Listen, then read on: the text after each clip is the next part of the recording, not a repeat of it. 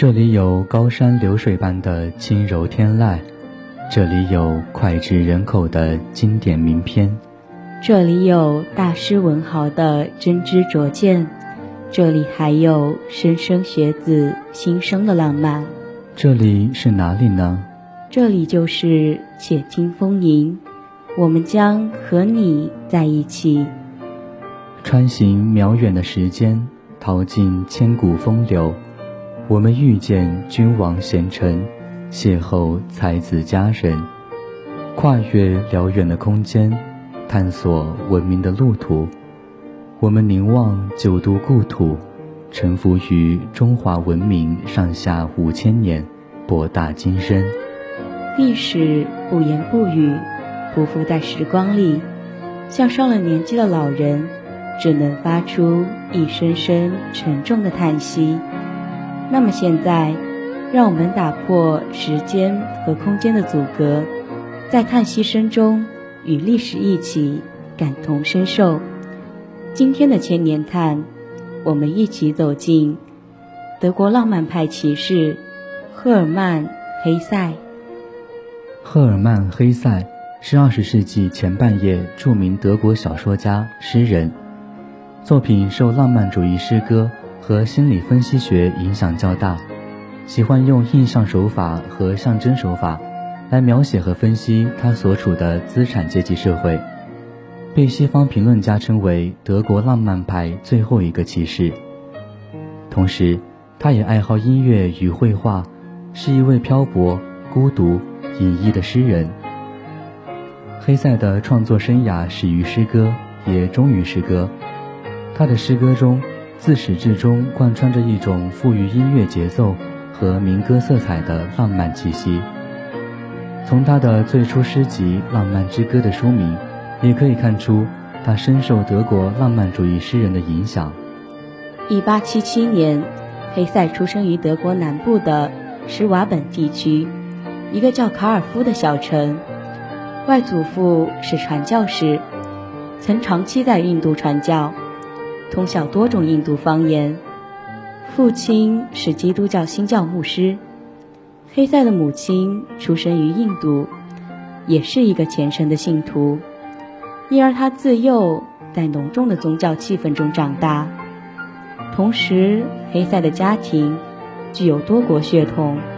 这使得他从小就接受比较广泛的文化和开放的思想，不仅受到欧洲文化的熏陶，也有中国和印度的古老文化的影响。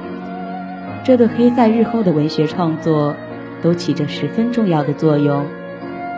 幼年的黑塞就显示出优异的禀赋和叛逆的倾向，七岁就开始写诗，对自己的人生就有明确的目标。一八九一年七月，黑塞通过邦试，以优异的成绩考入毛尔布伦修道院。然而，进入修道院的生活让他感觉很不自在。过了一年，他便由于不堪忍受经院教育的摧残，逃离学校。同年，又进了巴特高等学校，但是没过多久就从高等学校退学，在埃斯林根当书店店员。三日后，又从书店辞职，随后担任复兴的助手，借读书消磨忧郁的日子。自从黑塞退学之后，生活就开始不断陷入困境。祖父与母亲的相继去世，让他不得不独立面对生活中的任何事。独立谋生的时期，黑塞游历许多城市，从事过多种职业。一九零三年。黑塞辞掉手头的工作，到意大利旅行，在此期间认识了人生中重要的朋友——瑞士作家鲍鲁·伊克。最终在朋友的介绍下，他认识了柏林出版者费希尔，并决定重新创作新作品。一九零四年，二十七岁的黑塞完成了小说《彼得·卡门钦特》。这本小说已经柏林费希尔书店出版后，便一举成名，并获得鲍尔菲尔德奖，奠定了他新晋作家的地位，从此也成为了专业作家。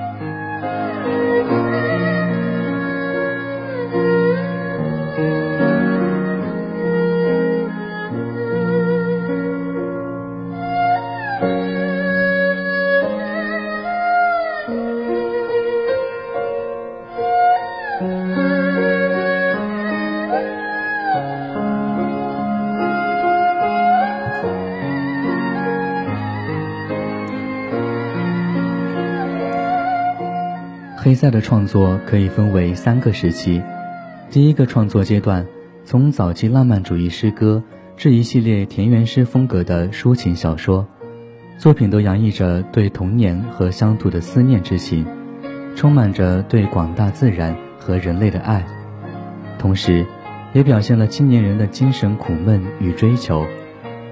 在他的早期诗歌中，这种孤独感伤的气息最为浓郁。第一次世界大战后的残酷现实，在黑塞的思想上引起了幻灭的痛苦，使得他中期著作发生了明显的变化。他开始醉心于尼采哲学，求助于印度佛教和中国的老庄哲学，并对荣格的精神分析产生了深厚的兴趣。他曾经试图从宗教、哲学和心理学方面。探索人类精神解放的途径，《荒原狼》就是他在这一时期的代表作品。这本书深刻剖析了人性，曾经轰动欧美，被托马斯曼誉为德国的《尤利西斯》。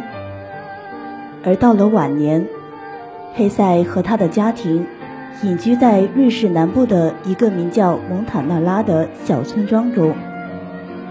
法西斯在德国的猖獗。使黑塞对社会前途和现代文明陷入了深深的怀疑与绝望之中，但他依然坚持地从东西方宗教与哲学中寻求理想世界。黑塞的一生经历过两次世界大战，而他本人也在不断地陷入困境，不停地在精神境界中寻找自我。在他入学后不久。黑塞由于厌恶学院的教育方式，便退学回家，时常陷入沮丧的精神状态，并且患上了神经衰弱和抑郁症。就像他在自传中说的那样：“我不是一个唯命是从的孩子，我好不容易才适应那个前信的教育机构。那种教育的目的，在于压制和扼杀人的个性。”他从小时候就追求自由，这也造就了他的写作风格。黑塞的大多数作品主题都紧紧围绕人对生活的两极性的认识。小说中的主人公往往忍受着生活的两极分裂带来的心灵上的痛苦，在道德与人性、理智与感情、社会与个人之间徘徊。为寻找两者的和谐与统一而苦苦探求。他的思想和中国的一些诗人有些雷同。他本人不仅对中国诗歌十分着迷，而且对中国的老庄哲学颇有研究。道家的思想对黑塞的人生观和价值观以及创作也产生了重要的影响。这在他早期作品中就早有体现。他也强调，完善的自我存在的是思维和感官统一，认识自我必然基于自我对生存的体验。黑塞不仅跨出了西方文化圈，在东方同样受到读者的爱戴。他在日本的影响非常大，甚至被日本人称。追求真理的英雄与先驱者。